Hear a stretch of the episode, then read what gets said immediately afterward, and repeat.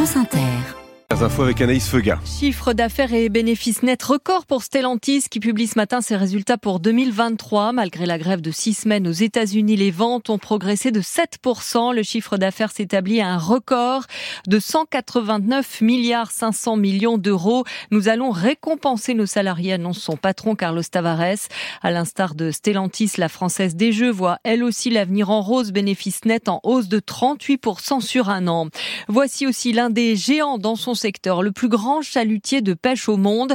Le navire de l'enfer le surnomme ses opposants en raison de ses pratiques de pêche destructrices. Plusieurs associations de défense de l'environnement appellent à manifester tout à l'heure à 10h30 devant la sous-préfecture de Saint-Malo, car l'analyse Ilena, 145 mètres de long, est désormais exploitée par la compagnie des pêches de Saint-Malo qui vient d'y investir 15 millions d'euros pour installer à bord une usine de surimi base. Les tonnes de merlan bleu pêchées au large du Groenland doivent débarquer aux Pays-Bas pour revenir en camion à Saint-Malo et cela commence à agiter le monde politique, Loubourdi. À l'Assemblée nationale hier, lors des questions au gouvernement, Jérémy Jordanov, député écologiste, interpelle le secrétaire d'État chargé de la mer et de la biodiversité sur la question. L'administration a travaillé avec la compagnie des pêches de Saint-Malo. Après avoir vidé le golfe de Gascogne, il ira débarquer le poisson congelé aux Pays-Bas, lequel sera acheminé par camion en Bretagne pour être transformé en bâtonnet de surimi. Une aberration pour l'environnement, un désastre pour les emplois côtiers. 400 000 kilos de poissons engloutis par jour, une capacité de stockage de 7 millions de kilos.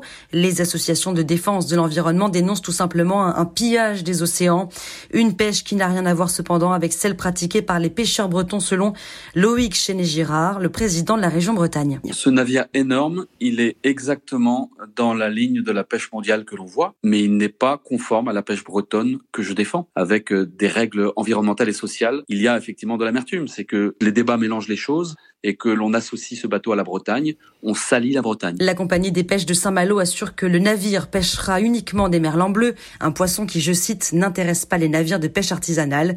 Et de son côté, le gouvernement précise qu'aucune décision n'a été prise pour le moment.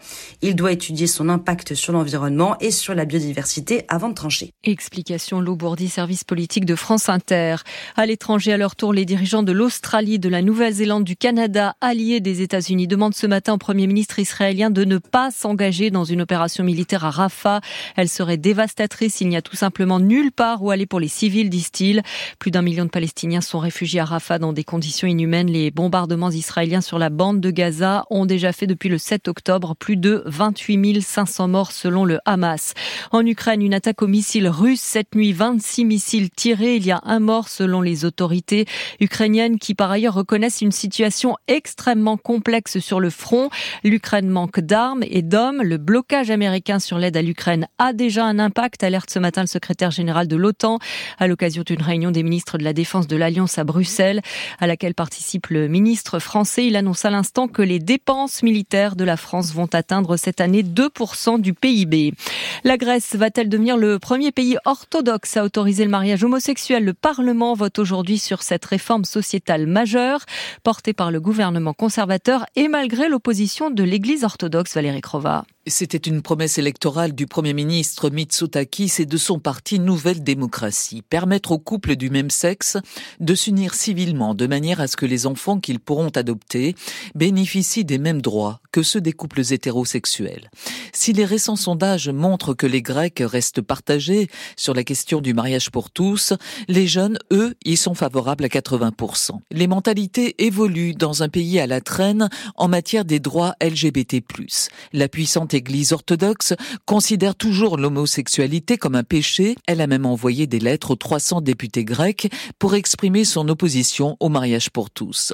La légalisation du mariage homosexuel ne pourra se faire qu'avec les voix des parlementaires de gauche dont le soutien est quasiment acquis. Au-delà du principe de l'égalité des droits, le projet de réforme vise aussi à aligner la Grèce sur les autres pays de l'Union européenne.